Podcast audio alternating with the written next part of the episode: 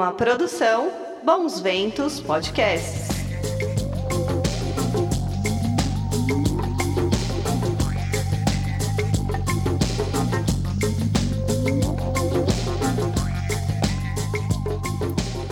Menina e menino, tudo bem aí? Eu sou o Guto e você está ouvindo e vendo o nosso podcast. Vamos falar sobre ufologia. Queria agradecer aí a todos que estão escutando o nosso podcast no Spotify. A gente teve uma audiência incrível no Spotify aí no nosso último episódio aí do da Cintia e do Gui Caiá. Foi muito legal. Se vocês não ouviram é, esse podcast, escutem que é uma história linda, incrível de amor, de mãe, de filho e ufologia. Então convido vocês aí a escutar esse grande, esse grande episódio que a gente fez. Queria agradecer também aí as mensagens que chegaram essa semana aí, pessoal do Afiação Cristofolini, eu acho que esse pessoal de Portugal, aí o Melhores Destinos de Viagem também, ao Dalton, é, a Cássia aí, que é gente boa também, que mandou mensagem, também sugerindo uns temas. Queria agradecer a todos vocês aí. E é isso, pela audiência, cara. Eu fiquei muito feliz que a gente entrou mais uma vez aí no top 40 de, de podcasts sobre história no Spotify. Isso é, me orgulha muito, que é uma muito concorrido aí, né? Uma categoria de, de podcast que a gente concorre com pessoal pesadíssimo mesmo. E é isso aí. Estamos aqui com meus amigos que fazem essa parceria comigo. Beleza aí, Rafa? Boa noite, mano. Fala, Guto, beleza? Beleza, Arthur? Vamos que vamos. Hoje vai ser massa pra caramba. Boa noite também aí, Arthur Neto, nosso ufólogo da Pesadíssima. Tudo bem aí, Arthur? Como é que tá aí o Rio de Janeiro?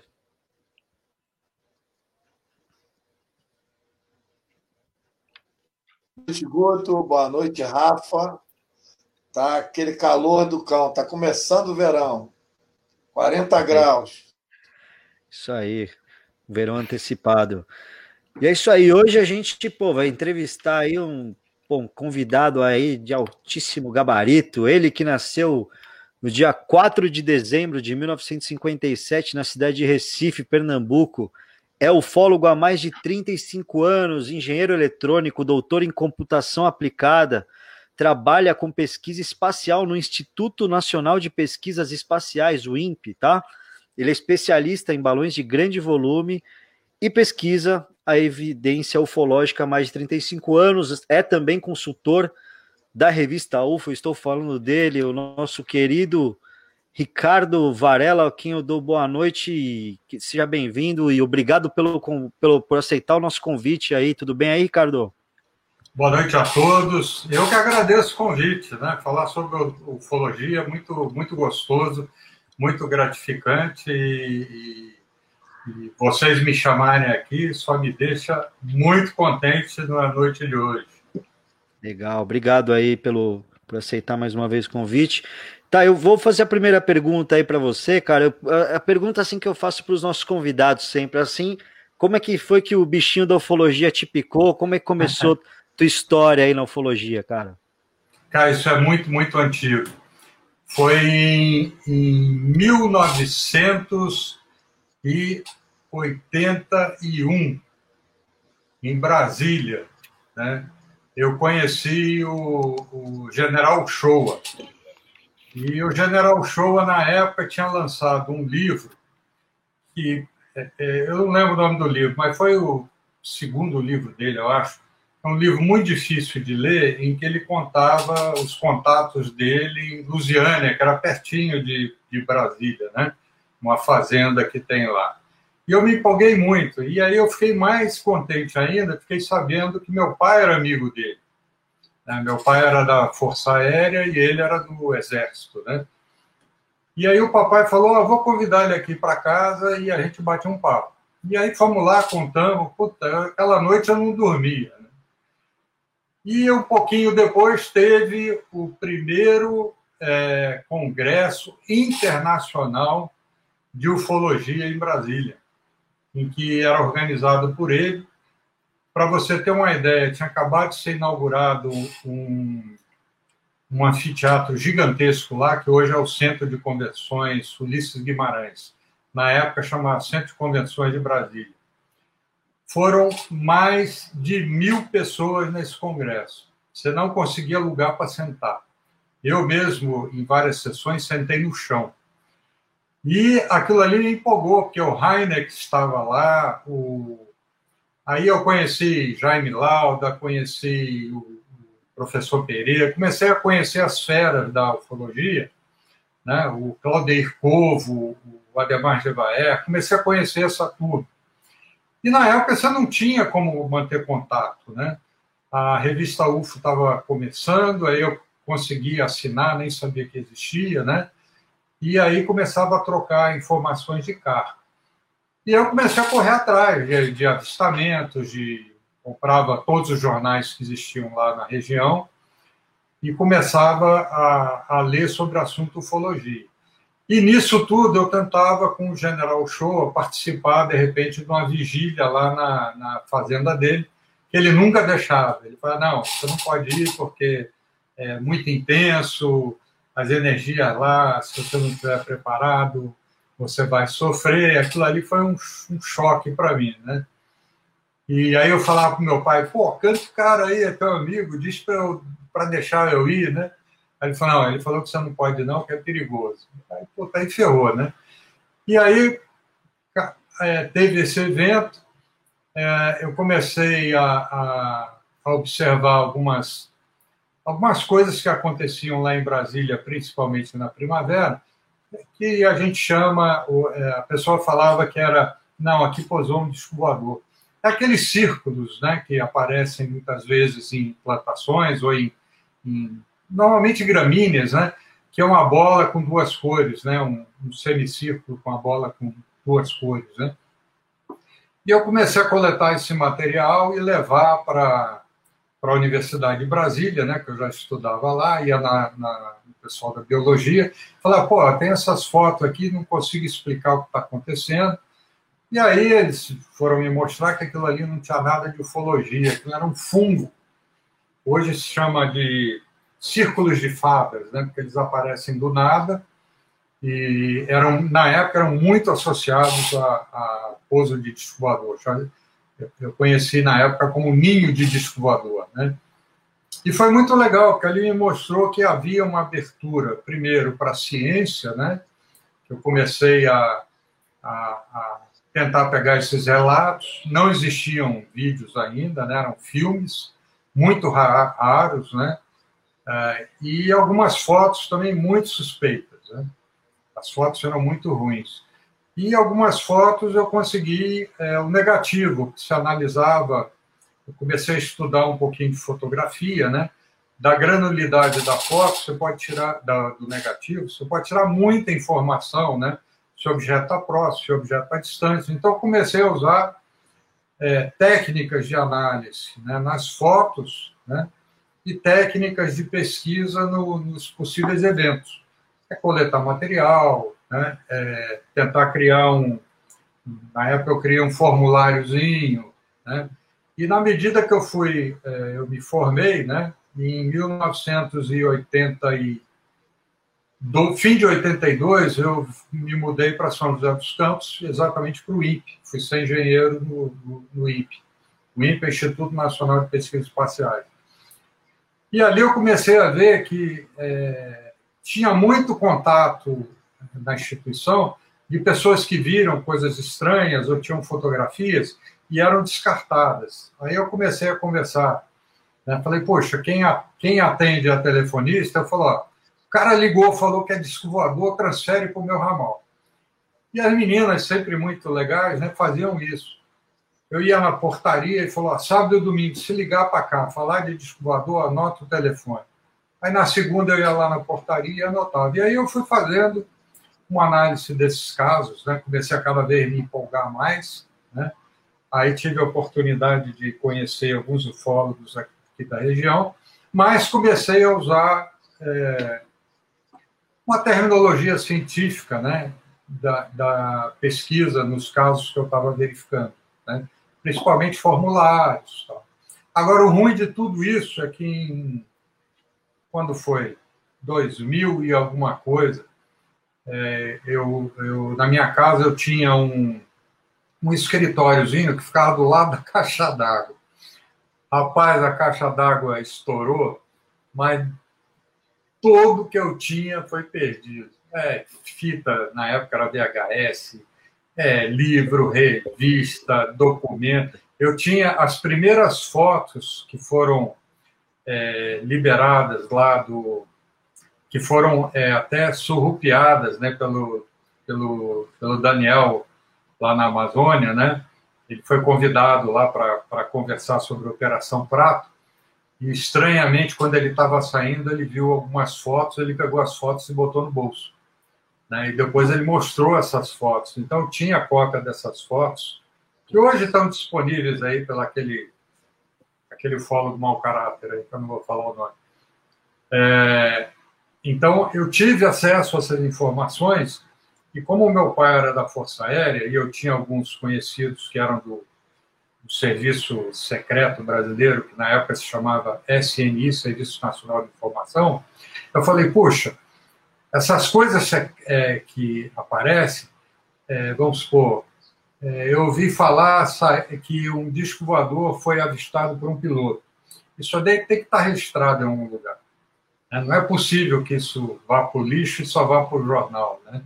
E aí comecei a consultar o pessoal da, da aeronáutica, né? o pessoal que meu pai conhecia, o pessoal do, do SNI, e comecei a pegar bastante informação de que esses casos eram registrados sim.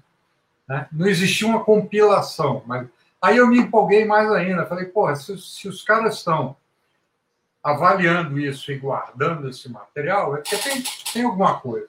Tem alguma coisa. Aí eu comecei a me empolgar e no INPE trabalhar com isso daí. E por um lado, isso daí é, eu curti muito, por outro, profissionalmente, era muito ruim, né? Porque em muitas atividades que eu tinha que fazer é, profissionais, os caras me boicotavam, me cortavam, falavam, porra, o cara acredita em disco voador, bicho, o que, que a gente vai, vai ajudar esse doido aí? Né? Então, por um lado foi muito bom, que eu aprendi muito, né? me empolguei bastante, mas por outro teve algumas encrencas é, profissionais. Eu imagino. O Arthur, faz aí uma pergunta pro, pro Ricardo Varela aí, tua primeira perguntinha. Manda ver.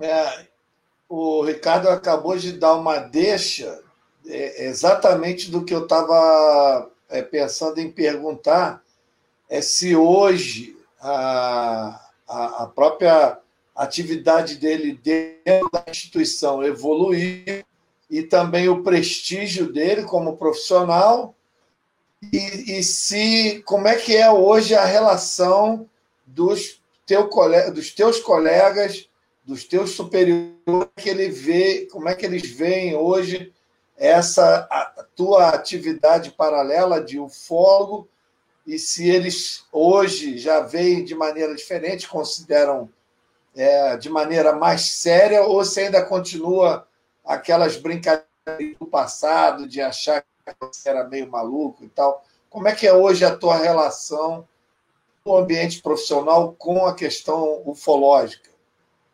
Olha, é, tô, se você pegar é, hoje em dia e você olhar nas nas páginas criminosas, né, você sempre tem um bandido de cabelo branco que é visto como um coitadinho, né? Basta ver vários dos nossos políticos. Ah, coitadinho, ó, tá, de, tá preso, mas tá de bengala tal. O ufólogo é a mesma coisa, cara. Você, você ganha cabelos brancos, as pessoas começam a, a aceitar.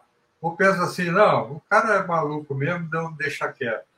Mas o cabelo branco e a, e a idade ajudam muito, né? Porque às vezes, esses dias eu estava, lá um mês passado, eu estava conversando com, com, um colega, né?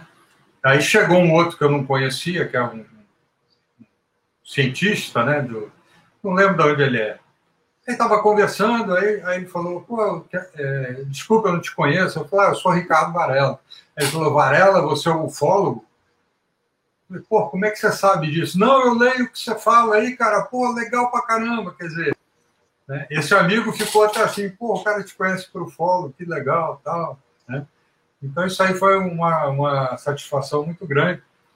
E também há um tempinho atrás, um, uma, uma moça, uma senhora, uma jovem senhora, vou colocar assim, que estava fazendo doutorado, entrou na minha sala. Hoje eu sou, eu sou chefe da TI do INPE, né? Eu larguei a pesquisa espacial porque não estava dando conta de carregar o, tanto peso, né? A gente vai ficando velho e vai ficando ruim das pernas. Mas aí eu passei para a área de TI já, já há um bom tempo. Eu cuido da segurança da informação do Instituto. E aí ela veio falar comigo, ah, Varela, né? Eu falei, ah, isso, puxa vida, eu queria falar contigo. Eu não sei se você lembra, há uns 15 anos atrás, você deu uma palestra é, em Peruíbe, eu, eu, acho que era Peruíbe, e você comentou sobre é, profissionais da área né, que eram necessários de se envolver é, na pesquisa ufológica. E você falou de biólogos, né, que são importantíssimos, né? Eu virei bióloga por sua causa. Então, hoje eu estou fazendo doutorado é, na USP, era em oceanografia, né? E mais porque você deu uma palestra e falou isso. Eu vou lá, olha só, coisa legal.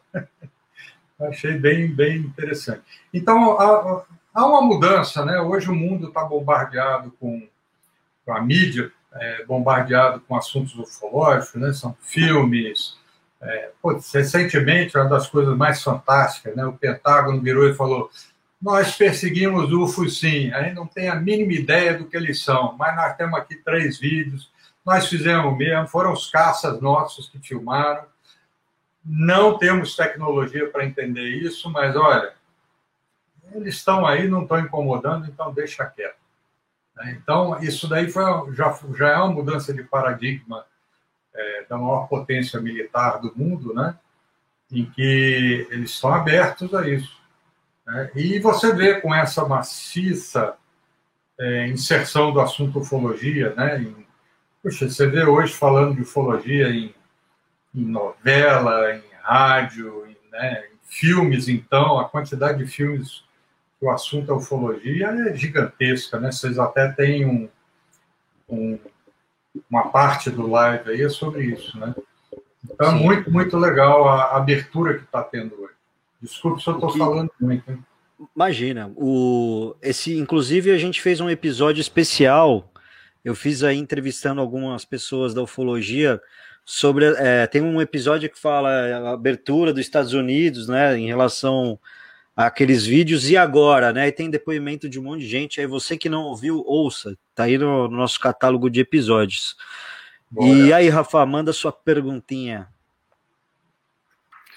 Então, Ricardo, eu queria saber, é, pelo fato de você ter o seu, seu nome atrelado ao INPE, é, eu imagino que você tem acesso realmente a muita coisa, é, muitas, muitas pessoas que procuram é, você com, com casos, é, enfim, no mínimo curiosos. Eu queria saber é, qual que é o, quando, quando um caso chega até você, qual que é o seu método de, de, de apuração para você descartar um caso ou realmente levar aquilo adiante?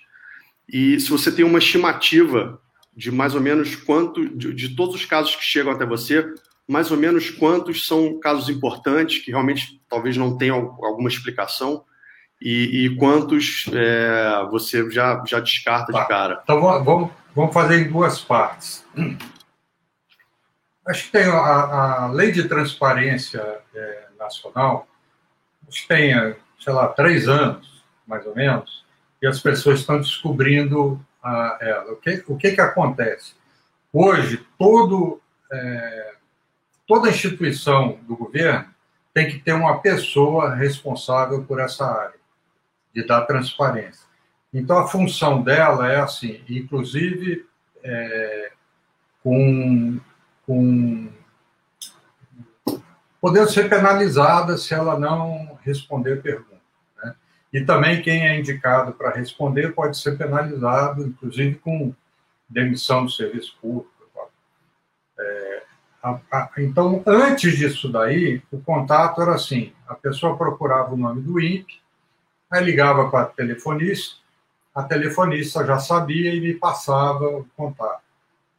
Então, eu anoto as informações, é, quem é, telefone, qual o objetivo, e depois eu mandava um formuláriozinho para ela descrever. Primeiro eu falava assim, conta o que você viu.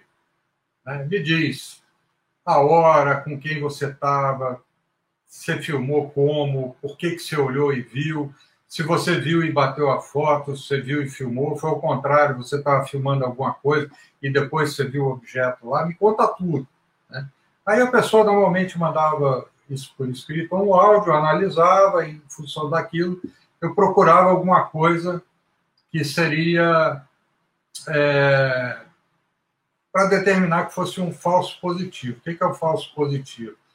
Muitas vezes é uma, uma um erro de interpretação pode ser uma aberração ótica, é, pode ser um avião visto de uma forma diferente, né? Você tem um monte de coisas que são vistas como disco voador ou UFOs, né? Mas que não são, são erros de interpretação. Então, eu fazia essa análise, mandava o formulário, recebia, né? E tinha um catálogozinho bem fraquinho, né? E se houvesse fotos e vídeos, aí eu tentava analisar. Né? A quantidade de pessoas é, antes disso daí que tentavam fraudar o, uma, um, é tirar uma foto, por exemplo, de uma luminária de noite, tirar uma foto de um reflexo de uma luminária num vidro, né? dentro do carro, um reflexo de, de, de luzes dentro do carro no, no, no vidro. Então, as pessoas tentavam fraudar porque avalia alguma coisa. Se chegar com um vídeo esquisito na Rede Globo, a Rede Globo pagava, às vezes, até 3 mil reais para ter exclusividade. Então, as pessoas muitas vezes procuravam e falavam: ó, prova que é um disco voador isso daí, e muitas vezes chegavam até falar: ó, te dou uma parte da grana. Entendeu? Então, isso daí era muito, muito ruim, porque você já vai olhando isso com um lado ruim, né? Que você não, não quer se meter com isso daí. Então, isso era muito ruim. E depois da lei da, da transparência, esse contato deixou de existir. Aí passou a ter o, o, contato, que é o cara é o seguinte: olha, eu sou brasileiro, pago meus impostos, eu quero saber a verdade. INPE, existe ET enterrado aí? Vocês fazem análise ET? Eu quero foto do disco voador que vocês esconderam aí embaixo. Né? Eu quero o relatório que vocês mandaram para a NASA ou para Departamento de Defesa americano, que é secreto. Eu quero que é secreto aí. Então passou a ser o que eu recebo. Né? E uma parte muito é, pequena passa a ser de, de pessoas que, que, querem se informar mesmo. É, você pega no começo de inverno, é muito comum, né? Vênus, Saturno, quando tem um alinhamento com Marte, então, chove de, de pedidos de identificação. E todos eles você, você explica, faz um relatóriozinho e manda para a pessoa, fala, puxa, obrigado por você ter respondido. Né? E uma porcentagem mínima fala que eu não, você não falou a verdade, não, aquilo é um disco voador e ponto. E eu quero que aí ela entra no sistema e, e, e dá um pulo de nível no processo. Né? Ele vai para essa pessoa e fala assim: eu não aceito a resposta. E não tem outro que fale sobre ufologia. Aí o que, que acontece? Muitas vezes vai para o Ministério da Ciência e Tecnologia, e aí eu sou questionado por, pela corregedoria, né? Falar, por que, que você não respondeu? Aí eu tenho que escrever, né? A lei até permite que eu fale, olha, a, pessoa está exigindo que não existe, não é crível o que ela está falando. Né? Eu sou especialista no assunto, estou dizendo que não é. Ela diz que é, vai ficar nesse impasse. Aí a corregedoria responde isso e a pessoa fala, eu não acredito. E aí sobe o nível, vai para o Ministério Público. Então, muitas vezes você perde tempo com essas bobeiras assim, né? Do cara achar. É, é, isso acontece bastante, né? O cara manda uma carta falando eu quero a, a, a, todo o relatório secreto do que aconteceu em Varginha, por exemplo, ou da Operação Prato.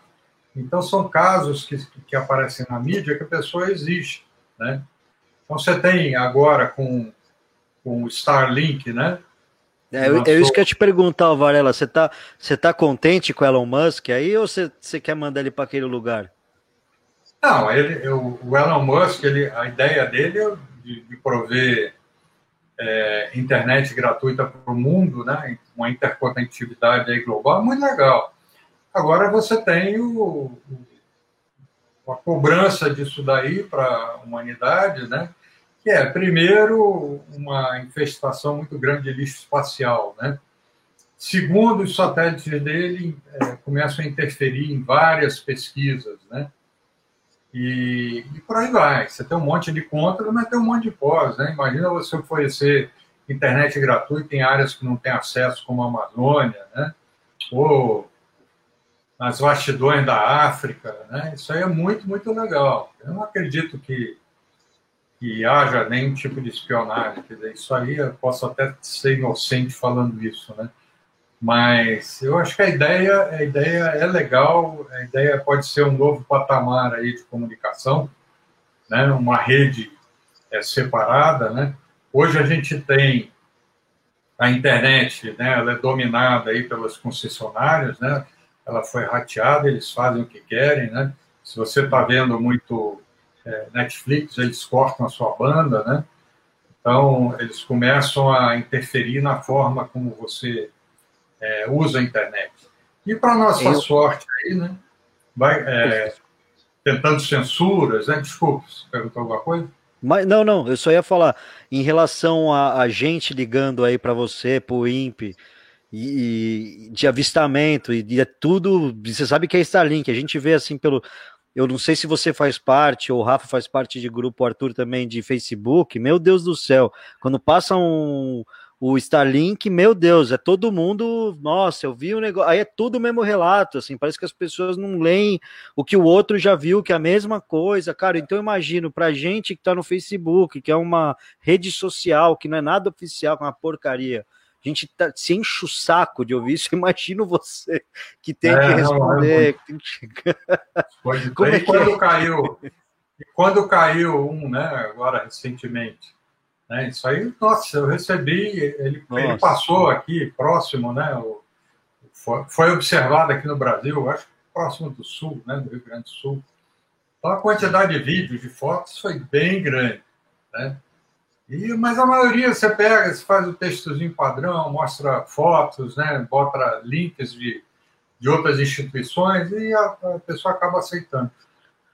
Mas aí o que, que acontece? Com, a, com essa nova forma de interagir com o INPE, aquela, aquela que o cara era assim, olha, eu fotografei isso aqui, tá estranho, tem alguém que pode me dar uma mão? Isso aí desapareceu nos últimos três anos. Né? Entendi. Passou a ser o, o cara que, que que, que paga e quer informação. Não, eu tenho meu direito. Meu direito é o seguinte: eu quero, cadê? Não é mais aquele, puxa, olha, eu tirei essa foto aqui. Tem alguém aí que pode me dizer o que, que é isso? Né? E, Sim. É, é, é muito imagino, comum, né? É. é muito louco, né? Porque eu vejo os ufólogos reclamando muito, né? Eu mesmo também já falaram comigo. Às vezes você, o cara te manda uma foto, um negócio bizarro, que você vê que meu é montagem, isso. A pessoa não se conforma, não, mas não tem como, sabe? Então eu, eu imagino você, né, cara, que, que a pessoa acha que você tem o, o direito de dar uma resposta e a pessoa quer ouvir de você que o que ela viu é real, que isso realmente está certo, a pessoa não se conforma, cara. Eu acho um absurdo isso. A pessoa vê um negócio, ela não se conforma que ela tá errada, cara. Sabe? Sei lá. E Arthur, ah, faz mais uma pergunta pro Ricardo pra gente. Deixa eu só fechar isso. Ah, desculpa. Manda ver aí. Desculpa. É, é, é, muito comum no assunto ufologia ter um viésinho, vamos colocar assim, religioso. É assim, passa a ser uma crença. Eu acredito, então tudo que eu fizer é para provar essa crença. E qualquer coisa que está de fora vai ser para exatamente reforçar essa crença. Isso é muito comum. E às vezes eu parei a ter muito cuidado com o que eu falava, que as pessoas começam a ficar muito chateadas quando você quebra essa, essa crença. Né? Teve uma vez que eu dei uma palestra sobre erros de, de interpretação. É, quando acabou, a moça levantou, mas ela me deu um esporro violento, né? Falar quem é você para estar tá aqui para falar que isso daí é uma foto de pássaro? isso aí estou vendo que é um disco voador, né? Não sei o que você está fazendo aqui, não sei o que eu paguei para assistir essa porcaria de palestra. Nossa, a mulher acabou comigo, cara. Ela virou e falou assim: e você ainda com esse sorrisinho idiota na cara? Eu falei, Puta, aí eu fui lá conversar, falei: olha, você me desculpe, o sorrisinho besta na cara erro de fabricação, de repente eu sou um extraterrestre. Mas, pô, essa foto é, é por análise, não é assim, ah, eu estou chutando. Você faz pesquisa de pixel para esses salões, se está perto, né? Na época que você tinha negativo, era muito mais fácil. Você botava o negativo é, no microscópio, porra, você identificava pela granulação que aquilo ali era uma inserção ou era um, uma coisa que estava perto, um, um pássaro, ou às vezes até um inseto muito próximo da lente, era muito, muito fácil. Até pouco tempo atrás, você conseguia identificar esse tipo de coisa pela pixelização, análise né, da densidade de pixels, fazer uma análise também de cores, né? E aí você consegue identificar se está muito próximo ou está muito longe. Hoje os softwares estão muito, muito potentes e você pode, é, você pega aí hoje, eu recebo muito é, essas fotos de celular que tem os aplicativos que inserem o disco voador, né? E eles são muito, muito bons, né? Como é que chama isso mesmo? É você filma alguma coisa e ele insere imagem no. Sim, uma inserção ah, digital, né? Uma inserção, eu esqueci o nome disso agora, deu um branco. É, mas, mas até, até, um tempo atrás teve um vídeo aí do interior que, coitado, o Rafa quase foi para Lindóia lá, lembra, Rafa? Que, porra, e era inserção digital, cara, uns filhos da polícia aí que colocou os caras, porra, meu, que sacanagem, ah. né? Os caras aprendem a mexer no, no software que é enganar todo mundo. É, teve um é de Curitiba recentemente que o cara fez um negócio fantástico. Né? Aí ele chamou televisão, não sei o quê, eu entrei em contato com ele. Aí você vai vendo aí as coisas, o cara é um. ele trabalha com publicidade. Né? Aí você chega velho e vem cá, que software você tem aí para fazer publicidade? Eu não posso dizer, porque isso daí é do meu negócio, se eu colocar para você, meu concorrente, aí você já fica, porra, é editor esse troço. Né? É, no mínimo, no mínimo suspeito, né? É. Teve, é, tem uma técnica muito legal de, de análise de foto, que se você insere, você corta um, uma, alguma coisa, insere uma outra, né? e você tenta é, dar um, um, borramento em volta, isso aí é fácil de identificar. Tem um, um, um matemático, aliás, foi até um estudante, né? Ele falou o seguinte: olha, Vamos, vamos inverter esses pixels, colocar um em cima do outro, e eu digo a área que foi cortada. Puta, é brilhante. Então, se o cara cortou uma fotozinha quadrada de, um, de uma imagem do disco voador e cola numa outra imagem, você faz isso, você vê o quadrado. Né? Eu falei, putz, então foi cortado, né?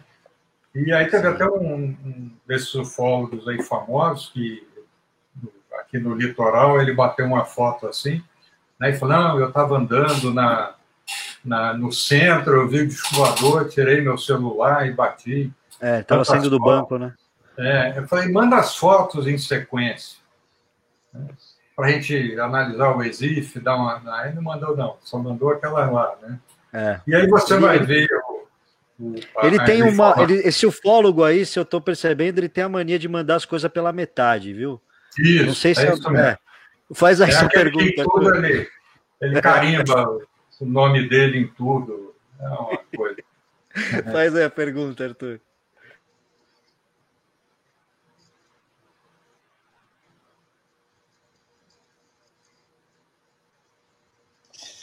Não, o que eu ia, eu estou curioso é o seguinte: o, na atividade rotineira lá no INPE, eu imagino que deve ter algum departamento que monitora balões meteorológicos, que monitora uma série de satélites, ou seja, de alguma forma monitora o espaço.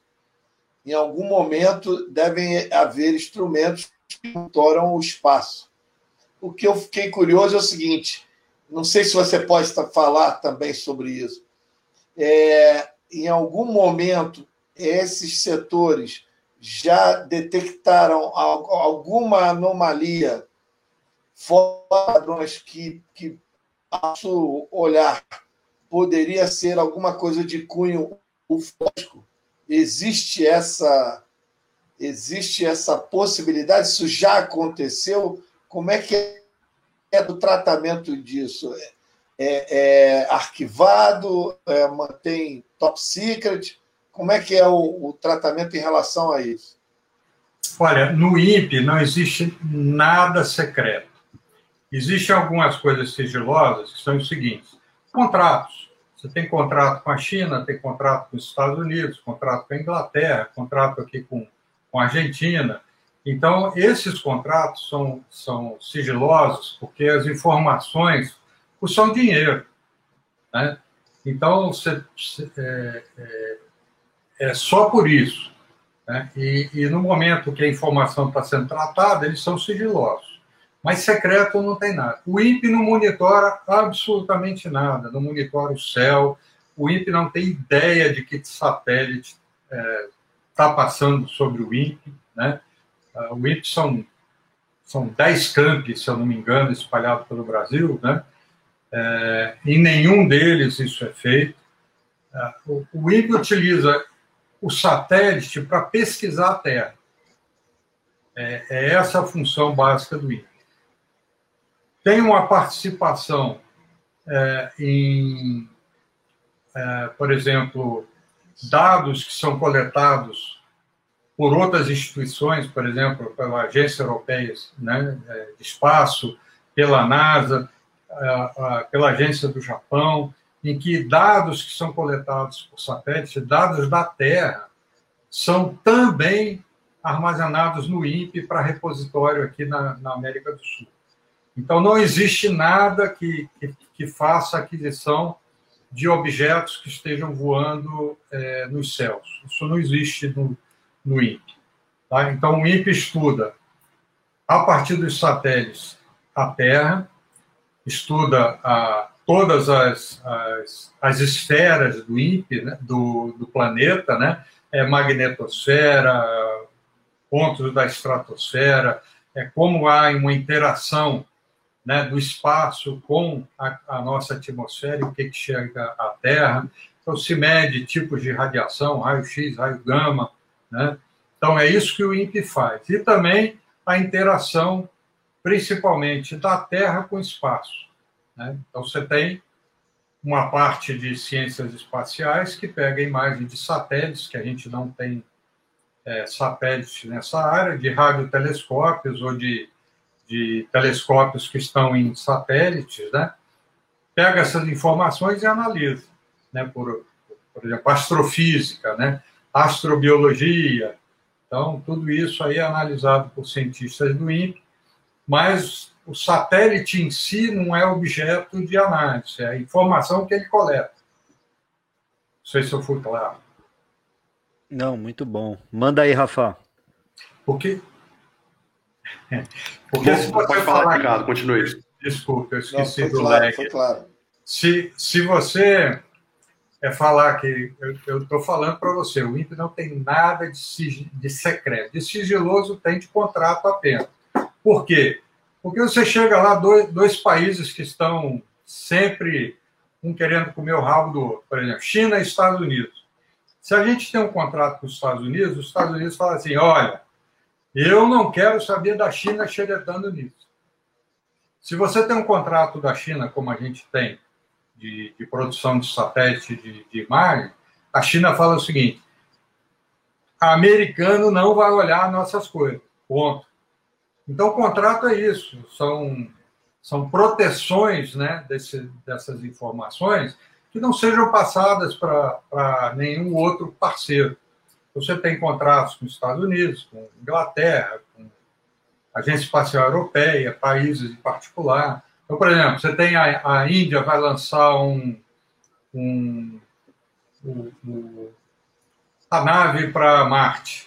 A gente participa dando apoio né? Quando a nave está do lado da Terra que a gente está, eles usam alguns equipamentos nossos para transmitir comando e receber dados. Né? A forma como isso é feito é sigilosa, mas não tem nada de secreto. Esses dados, o dono são eles, eles vão pegar esses dados, analisar, depois eles divulgam. Sim. Né? Então, o sigilo é isso. Ó, nós vamos pegar esses dados, mandar para vocês e ponto. Então, se alguém quiser ter acesso a esses dados, não vai ter, porque o contrato rege que há um sigilo sobre essas informações. Mas não é secreto, entendeu? Se eu pegar na internet e falar, ó, a nave é, indiana vai ser lançada tal dia, tal hora, né? Nós temos agora o satélite Amazonas, né, que vai ser lançado, é uma parceria grande com China, né? E outros países até em que você tem todo um sigilo, primeiro, da, da proteção desses dados. Mas, se você olhar na internet, vai dizer a hora que vai ser lançado, o que, que tem dentro, quais são os instrumentos, está tudo aberto. Entendi, muito bom. Rafa, manda aí tua, tua próxima perguntinha. Então, eu queria perguntar para o Ricardo, é uma coisa que provavelmente todo mundo quer perguntar. O Arthur Ótimo, deve receber excelente. essa pergunta direto também. É, eu queria saber qual que foi o caso mais extraordinário que já chegou até você, ou que você já viveu, é, o caso com, com maior número de evidências, aquele que você falou, pô, isso aqui realmente é alguma coisa. Olha, eu colocaria dois. Né? É, o primeiro é o caso de, de Capão Redondo, né, que foi uma, um objeto filmado por um garoto. Né? Então, nós fizemos uma análise muito, muito intensa é, nesse caso, né, de análise das imagens, de ver a trajetória, de procurar testemunhos. Então, é, esse daí impressionou, porque a gente não conseguiu é, colocar como erro de interpretação. Né? Então, por exemplo, a, a bola passa em. É uma bolinha de, de 30, 40 é, centímetros de diâmetro, que circula no bairro de Capão Redondo, que na época, era, não sei como é agora, mas na época era um bairro extremamente violento, né? Havia uma desova muito grande de cadáveres, né, que eram assassinados, tráfico de drogas muito intenso. E o garotinho que filmou, ele era filho de um pastor. Né? E o pastor tinha a comunidade dele lá e ele tentava ajudar essa área de drogados e tal. Então ele ajudou muito. Ele falou: oh, não vai ali essa hora, vai aqui, cuidado com isso, tal, para a gente poder investigar. Cuidado com quem você fala, porque aqui o pessoal é muito desconfiado, né? Ainda mais alguém do governo chegar lá. Então a gente fez uma análise, bater de porta em porta, de, de é, ir lá medir distância, de plotar tudo, né? Então foi bem intenso e tentar erros de interpretação. Olha, puxa, ah, alguém chegou e falou, ah, isso aí era uma, eu não sei se vocês conhecem, a pipa, né, de pegar uma vela e colocar na pipa. Você pega uma garrafa PET, né, corta o fundo dela, coloca ela pendurada numa pipa, né, por quatro lados e bota uma vela aqui no gargalo e solta a pipa. Né? E isso no céu você vê um objeto amarelo, né, passeando. Só que a pipa, é, você tem que soltar ali e puxar. Então, a primeira coisa que você tem nas filmagens numa pipa é, o zigue-zague, né? Ele sobe, desce, sobe, desce. Puxa a linha, ele sobe. Solta a linha, ele desce. É zigue-zague. Eu fiz várias tentativas aqui, né? E a segunda é a intensidade luminosa. É bem fraca, uma vela, né? Aí falei, bom, vamos colocar uma, alguma luz, alguma coisa. Então, se eu não conseguia é, ter aquela intensidade luminosa que eu medi no vídeo, como que eu meço essa intensidade luminosa? Eu tenho luminárias por perto que eu sei a potência dela. E pela plotagem que a gente fez, o troço estava meio metro de uma luminária.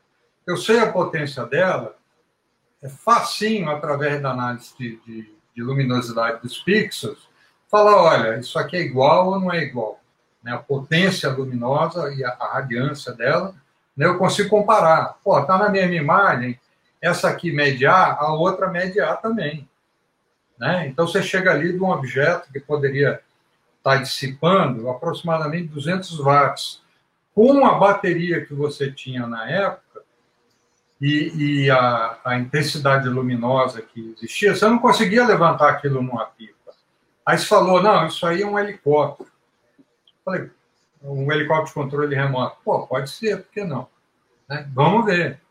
Então, a região é, é, é a coisa mais incrível de gatos, né? gatos elétricos. O cara quer botar energia na casa dele, não quer pagar, vai lá no poste, pendura o próprio fio. Era uma coisa incrível. Eu cheguei a ver poste com uma maçaroca de 4 metros de fio pendurado no trânsito. 4 metros, sabe o que é isso? Uma maçaroca de 4 metros? Era fantástico. Eu falei, cara, isso aí vai dar uma explosão atômica. Aí os ETs vão passar aqui para ver o que é isso mesmo. Né? Então era, era uma fiação passando para tudo que ela não tinha jeito de helicóptero circular. Mas tudo bem, vamos conversar com quem manja do assunto. Eu até depois comecei a brincar com esses helicópteros de controle remoto. Achei um cara em Ribeirão Preto, eu nem sabia que existia na época. Ele era campeão brasileiro de voo de helicóptero de controle remoto à noite. Eu nem sabia que existia esse concurso, né? Mas enfim. Bem específico, né? Bem específico. Eu conversei com um cara, o cara falou: olha, o helicóptero vai levar. Caramba. Um helicóptero grandão, 200 gramas, 300 gramas. E é o seguinte: a coisa mais difícil é você voar um helicópterozinho dele, porque você perde a atitude do helicóptero né? Esse movimento aqui. No momento que você perdeu a atitude, ele está no chão. Se eu não vejo ele, eu não tenho a instrumentação, não me diz a posição dele. Então o cara falou: olha, é impossível ser um helicóptero. Então, pô, eu estou com um especialista falando que é impossível. Não é impossível, não tem jeito. Né? E aí foi. Morreu de possibilidade de erro de interpretação. Né? Falei, puxa, vamos, o cara esticou um fio e botou uma lâmpada lá com bateria e saiu puxando, fazendo um, como se fosse um, um fio que é, deixasse essa bolinha de luz descer, né?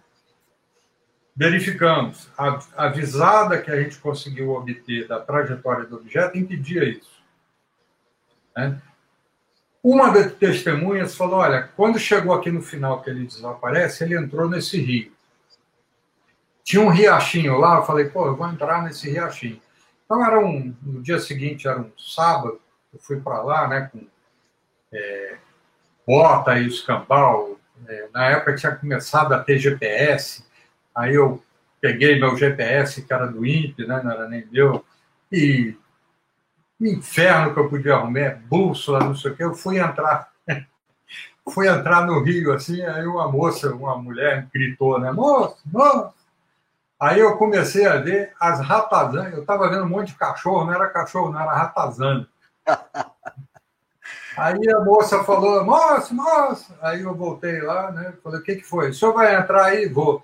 Não entra, não, porque é aí que eles desovam os corpos. Puta que pariu. Aí eu falei, não, não vou brincar com isso, não. Deixa aí quieto. É. é. Melhor deixar quieto mesmo. Mas esse foi o primeiro e... caso.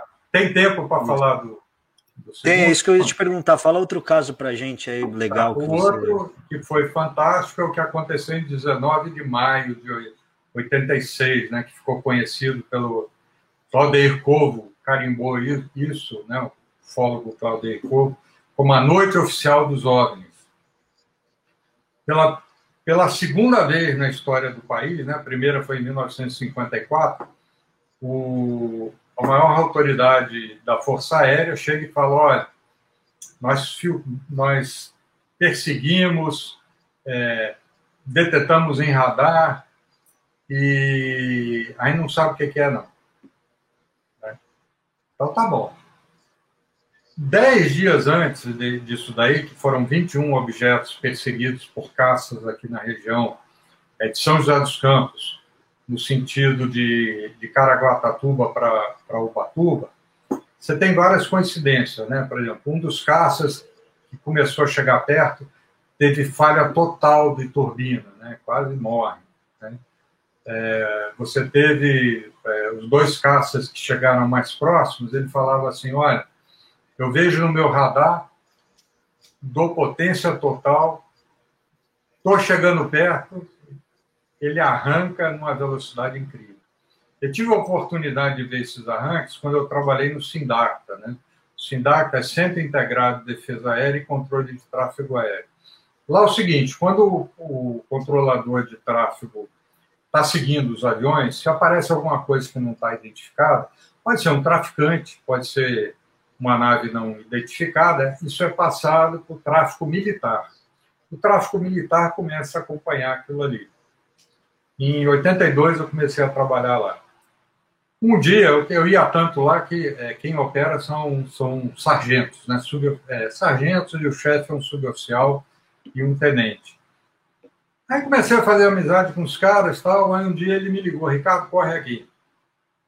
Né? Eu subi lá e foi a época que o, o a, na Guerra das Malvinas, né, você tinha o, o caça caça-bombardeiro inglês, que era o Vulcan, era um troço gigantesco e que estava transportando ogivas nucleares. E aí ele entrou no espaço aéreo brasileiro e a, os caras botaram no tráfego aéreo e falou, pô, o cara não está se identificando, né? O cara não está respondendo a contato de rádio. Dispara a defesa aérea, né? Na época, a defesa aérea em Anápolis dispararam dois dois caças, né? Na época era o, era o, era Mirage, se não me engano. Então dispararam os caças. Só que é o seguinte, a distância era muito grande, o tempo de voo do Mirage é muito pequeno, né? O alcance de voo. Então, eles mandaram o, só para verificar e não para interceptar. Então, o caça só tinha tiro pequeno para poder chegar àquela, àquela distância. Então, eu, eu, eu estava lá, o cara vira e fala assim, gritando mesmo, né? PQP, é um Vulca. Aí nisso o cara do Vulca fala assim: olha, eu estou a cinco minutos do Rio de Janeiro.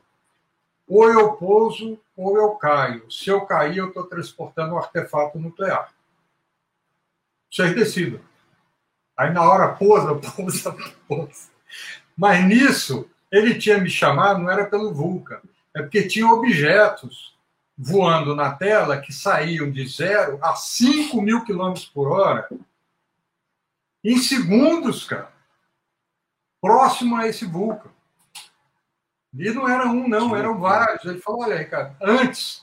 Só que eu cheguei lá, estava tendo o caso do vulcão. Aí me pediram para retirar, porque eu não tinha liberação de segurança, né? Mas eu, até esse ponto aí tinha me esquecido, né? Ele falou: olha, está indo de 0 a 5 mil, registrado em radar, cara. E a mesma aconteceu em maio de 86, quando 21 objetos foram, foram registrados aqui em São José dos Campos, e 10 dias antes eu fui a vários. É, a, é, verificar várias testemunhas que ligaram para o INPE que estavam vendo essas bolinhas de luz, né? bolinhas de luz de, de 40 centímetros, 50 centímetros, algumas delas, o que era mais interessante, entrando na casa das pessoas. A, a, a, várias testemunhas né, falaram assim: pô, estava assistindo televisão, uma novela, passou uma bola de luz aqui de parede para parede. Isso em que é. cidade, Ricardo? Desculpa. São José dos Campos. Lá em São José dos Campos mesmo. São Paulo, é. Sim, sim. Aqui, para quem não conhece, fica a 100 quilômetros da capital. E, e quando foi isso? Que ano foi 1986, oito meses. Quem quiser Aí saber eu... mais também sobre esse episódio, nós temos também, acho que é o terceiro ou quarto episódio, que a gente conta também mais ou menos a cronologia do, da noite oficial dos OVNIs, só que, meu, é muito legal esses detalhes aí, eu não sabia também, cara, da, da, da acho que das sondas entrando na casa das pessoas, né? É, muito bom isso. E você pega o que é fantástico desse caso, é que você tem o, o, o registro da fonia, né? de aeronaves que estavam próximas, falando, eu estou vendo. Né? Isso aí foi liberado, está no, no, arquivo, no arquivo nacional, e você acha fácil na internet hoje, esse áudio. Né? É, eu, nós entrevistamos, na época, o meu colega parceiro aqui, era um capitão da aeronáutica, que já faleceu, o capitão Baranoff.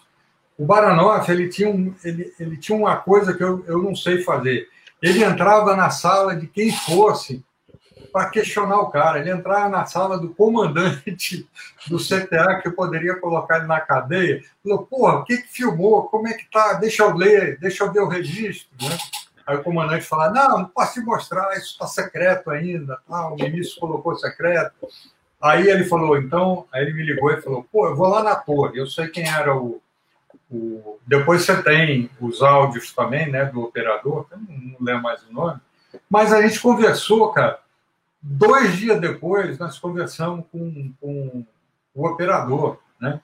E ele falando: Ó, oh, eu vi essas luzes aqui, eram sete luzes Aí, aí nós desenhamos, ele desenhou, ah, depois essa veio para cá, essa veio para cá. Eu liguei lá para controle de Brasília, chama Brasília Centro. E eles têm uma, uma rede de telecomunicações é, é, particular da, da, da FAB, né, que liga os aeroportos. Né? Então, é, é uma rede é, particular de telefonia. Né? Então, ele falou: eu falei lá com o Brasília Centro, né? explicando, eles falaram, pô, eu em contato aqui com, com, com as aeronaves voo tal, tal, que eles estão vendo também. Né? Então, você tem um monte de testemunhas, você tem um monte de relatos que provam que, que, que muito, muito interessante aconteceu. Infelizmente, o relato que foi liberado do, da, da Força Aérea é o seguinte: ah, isso aí foi interferência eletromagnética. Bom, paciência, é. né? Mas o que eles fizeram, né, meu? Eles fizeram aquela coletiva de imprensa lá, o brigadeiro do Bigodon lá, não lembro o nome dele, que ele tem é, uma conferência aí, é, que com os, com os pilotos do lado, falaram, meu, isso aí é um absurdo, não sei o quê. Aí já assume todo o negócio, não adianta depois falar que, que não, não é. existiu, né? Pois é. Arthur, isso manda aí sua, sua... Desculpa. É. Isso, Pode isso falar, aí aconteceu, a primeira vez, isso aí aconteceu em 1954 na, no Rio de Janeiro também, em, em Afonsos, né, um objeto. É, e isso aconteceu em São José também, que ficou como secreto, e com a liberação de documentação, né, pela lei de liberdade aí, de, de transparência da informação, eu tentei conseguir, não consegui, né? Procurei no. O problema é que no, no Arquivo Nacional é muito difícil você fazer a consulta, né, de determinados é, assuntos. Então, o, o, o que, que aconteceu? Um disco voador estava sobrevoando, estava parado na pista né, do aeroporto.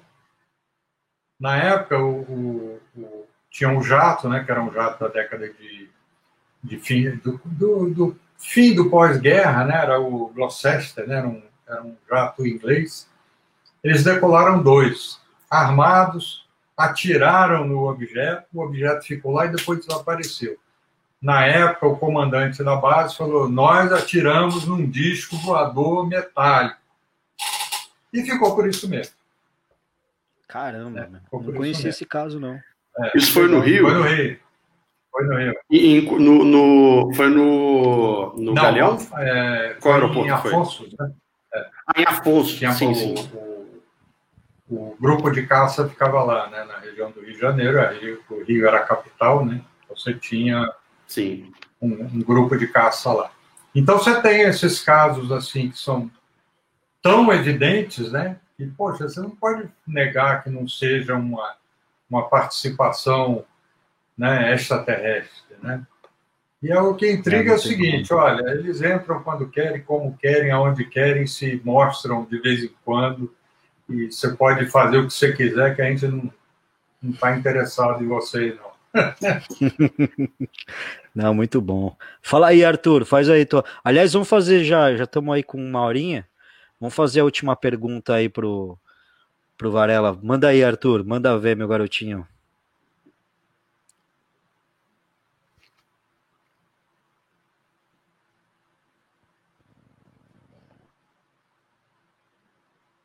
Queria tirar uma dúvida. Esse fato que você mencionou agora, eu já tinha ouvido falar, mas ele foi em, no Campo dos Afonso ou foi na base aérea de Santa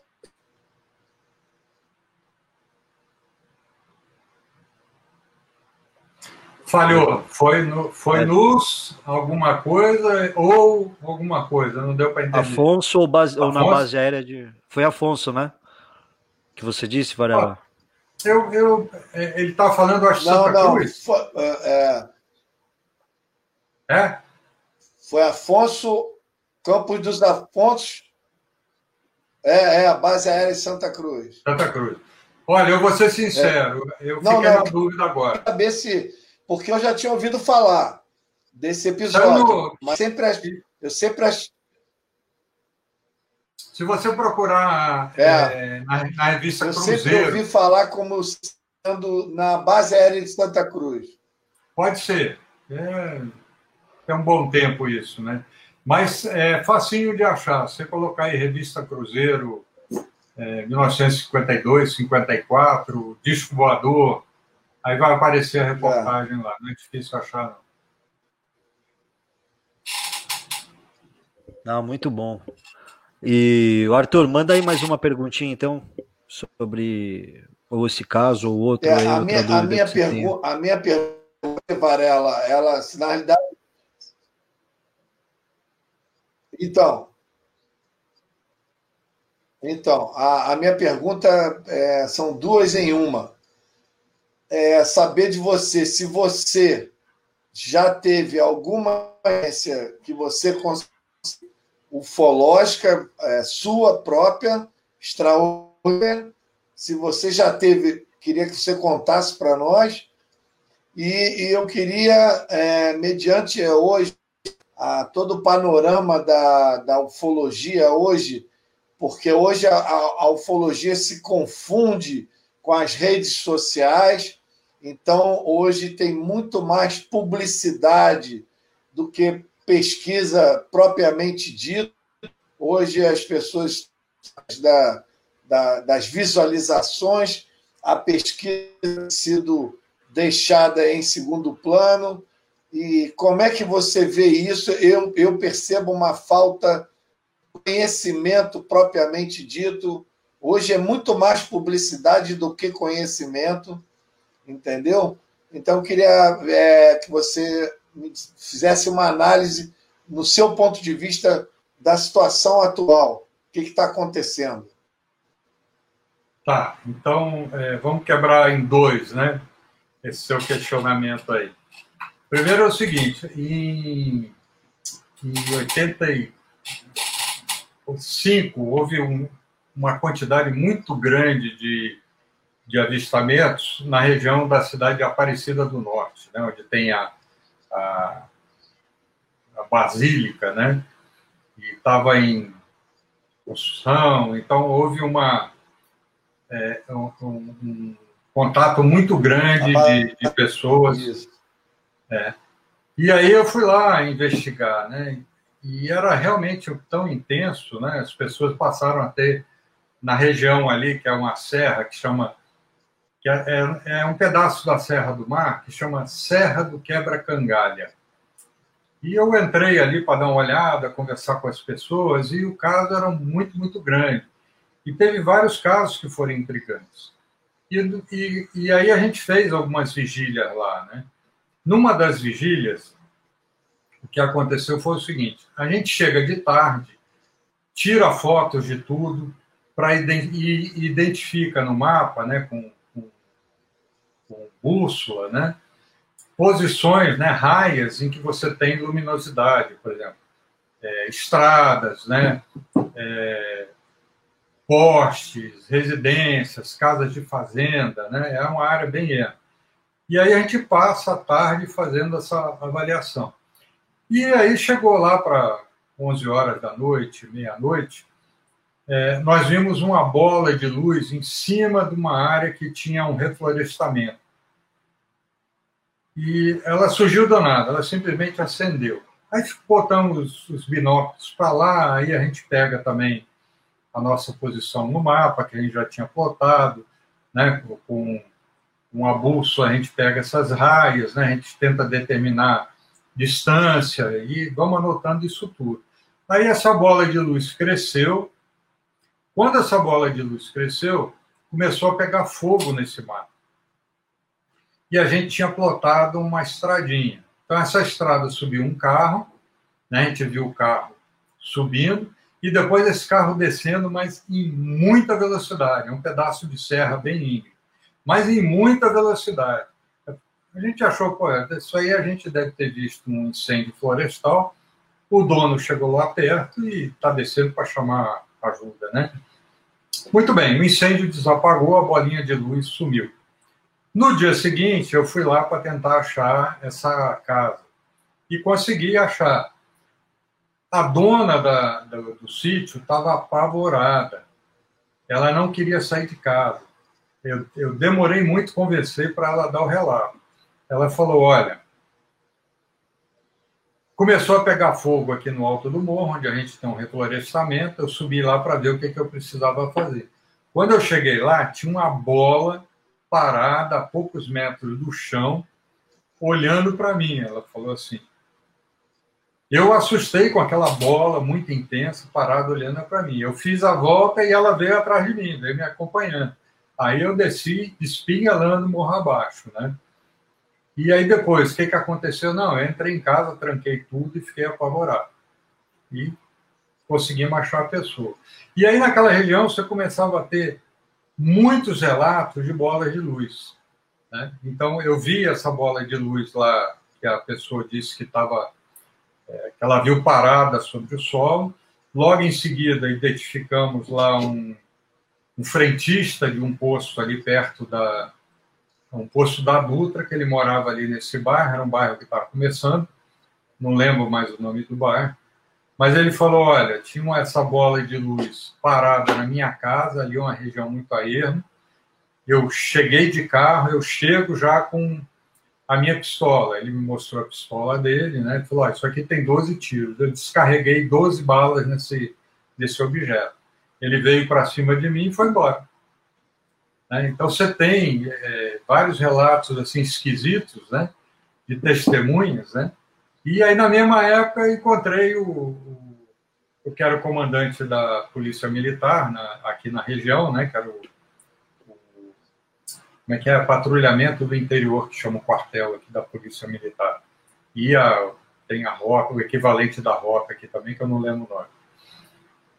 Ele fala, o, o Ricardo, é, nessa época, ele com um sítio lá perto, né, de Aparecido, no alto do morro, o sítio dele. Ele mostrou no mapa, eu fui lá ver. Ele falou, eu cheguei no meu sítio no fim da tardezinha, era por volta das seis, seis e meia, o sol estava bem baixo, tinha um disco voador em cima da porteira. Era um troço uns 5 a 7 metros de diâmetro, prateado. Eu tirei minha arma e descarreguei ela no, no, nesse objeto. Ele ignorou e foi embora.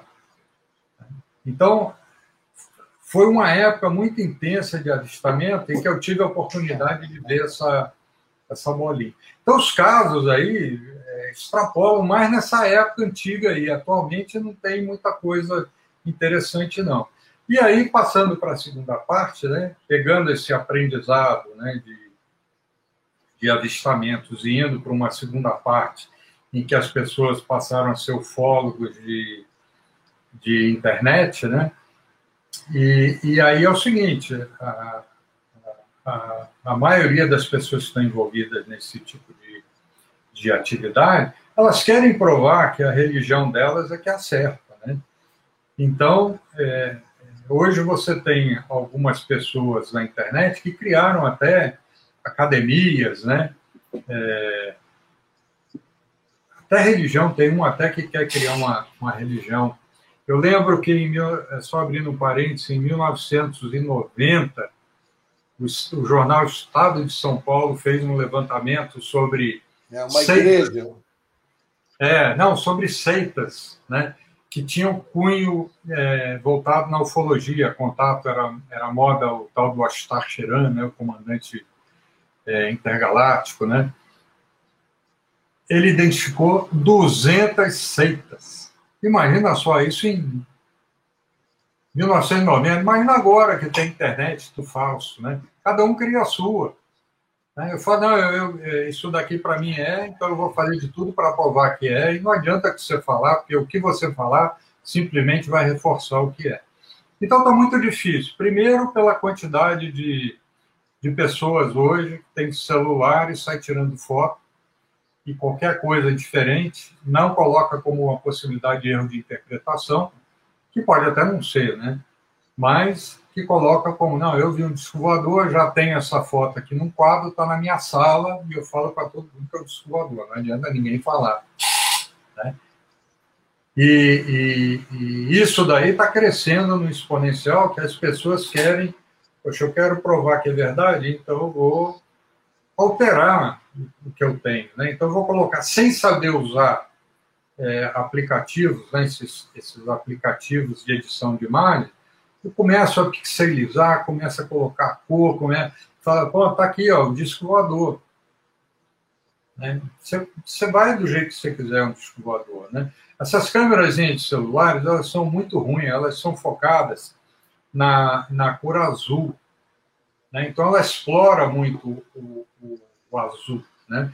Quando você ampli, amplifica qualquer imagem que você está vendo, ela está ampliando é, não oticamente, ela está ampliando digitalmente. O que, é que ela faz? Ah, eu tenho um pontinho aqui.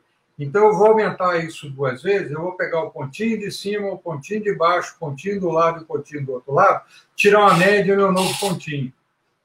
Então, isso daí vai começar a formar figuras. Não, muitas vezes você vai aparecer qualquer tipo de figura, um, um bicho esquisito, um, um, quadrado, um disco voador, vai aparecer qualquer coisa, mas isso aqui é interpolação, é aritmética mesmo, né, da, da, dessas câmeras. Né? Então, falar, ah, o zoom é de 20 vezes, é o zoom digital, ele não é um zoom ótimo. Né? Então, não vale nada você ampliar e depois você tentar colorir isso daí para validar o que você fala. Não, eu filmei um descobridor, tá vendo aqui? Ó, tem o formato de descobridor. Mas você pega a imagem inicial, aí você fala, pô, você tirou foto do local durante o dia, né? Você estava vendo aquilo ali e bateu a foto, aí é, é, é diferente, né? você vai ver diferente. O cara, não, eu, eu bati a foto e apareceu o objeto lá. Às vezes é uma sujeirinha na, na câmera, né? Pô, vê as fotos anteriores, vê se essa sujeirinha aparece, né? Aí a pessoa, não, não vou deixar você fazer isso. Por quê? Porque aí você vai destruir aquilo lá. Eu tive uma, um, um, caso sério que, de, de decepção, que o cara criou é, uma seita Posso continuar ou quer que pare? Você já falou. Então, é, manda, manda ver, manda ver. O cara me procurou com um jornal falando dos avistamentos. Pode, pode. Fora. Termina aí. Então tá bom. É pode é concluir. Obrigado. Então, é um jornal que ele estava transformando em revista, né? Tinha umas, umas seis páginas, que ele fazia uma avaliação, acho que até teológica, de símbolos hebreus né? e símbolos que eram dos assírios, que indicavam a presença desses deuses na frente da congregação dele. O que que era? A, a, as câmeras a, atuais, elas querem é, registrar luz. Então, se você está no ambiente escuro, você bate o flash, o que, que o flash vai fazer? Ele vai mandar uma luz e vai esperar um retorno. Então, eu abro o máximo do diafragma. Vai, vai acabar. Eu vou esperar a luz bater em alguma coisa e voltar. Se não acontece, eu fecho. Aí o que, que a pessoa faz? Bate a foto, não espera o diafragma fechar, ela baixa. Então, qualquer pontinho de reflexo vai sair um risco na foto. Isso aí é, é uma das coisas mais fáceis de ser produzido. E a pessoa criou uma seita toda envolvida no, no, no...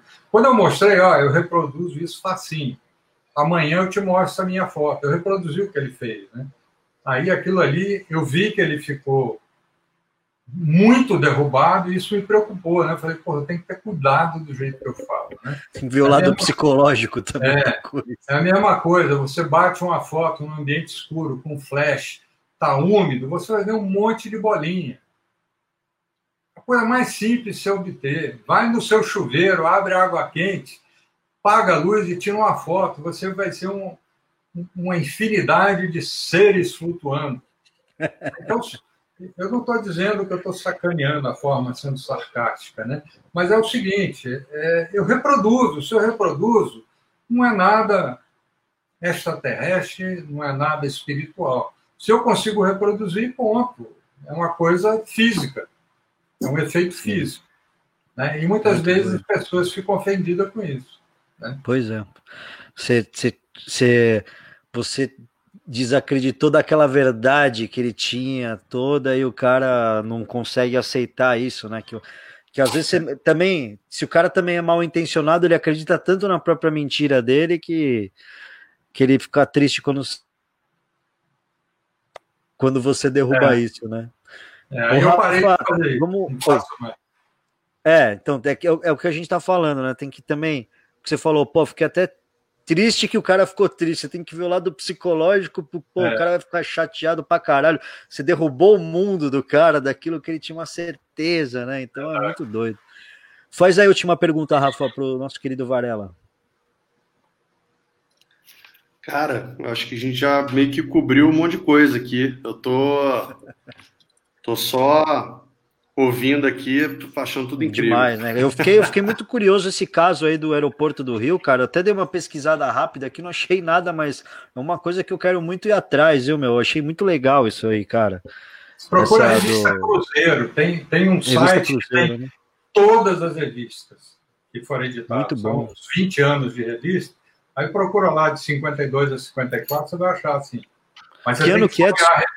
Tem que folhear. Que ano que é, o Varela? Isso daí eu acho que foi em 54, mas de repente pode 54.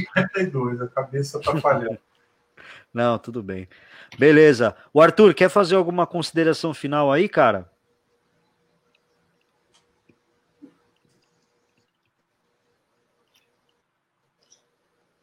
Não, eu queria agradecer muito ao Varela é, agradecer muito essa oportunidade da gente falar sério de ufologia, da gente contar coisas pertinentes, relevantes da, da do histórico da, da, ufologia, principalmente do histórico da, carreira dele, e, e agradecer e, e dizer que numa outra oportunidade a gente vai evoluir mais nessa conversa porque eu já percebi que tem muita coisa ainda para ser falada. É, e agradecer, porque, meu amigo, hoje é difícil a gente ter um papo com conhecimento, a gente falar de ufologia com, com pertinência. Então, quer dizer, é, eu fico muito feliz de, de a gente fazer parte de um grupo de pessoas que ainda fala sério de ufologia, ainda busca a informação correta, adequada e ainda busca conhecimento. Eu acho que tem um público muito que está em busca de conhecimento, que não está entrando na, na falácia aí da, da publicidade ufológica, não. É, está em busca de conhecimento de verdade. Então, muito obrigado, Varela. Valeu, valeu, Rafa. Um abraço para todos. Valeu, Rafa. Alguma consideração final também, mano? Pô, queria só agradecer, agradecer pela, pela aula, pela, pela por dividir a experiência, Ricardo, é, o Arthur também, que pô, manja demais e sempre tem um monte de coisa legal para passar para gente. E valeu, Guto, mais uma vez pelo, pelo convite. Valeu, cara, tamo junto. Pô, Varela, brigadão aí, cara, faço das palavras dos meus dois parceiros aqui as minhas também. É, pô, pelo teu tempo aí, foi muito bom, pô, saber suas histórias, teu conhecimento, né, é sempre enriquecedor, a gente que curioso sobre a ufologia, né, meu, conhecer uma pessoa como você aí é rico pra caramba, tá? Então, te agradeço demais, viu? Obrigadão, cara. Bom, eu que agradeço a vocês o convite, né? Esses papos informais assim são muito gostosos, né?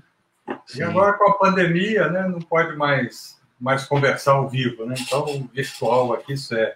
Aqui a gente fazia muito encontro assim, senta, toma uma cerveja, e vamos falar bobagem, vamos falar de causas, né? Aí é bom demais, é né? É muito mano? legal, muito é. bom.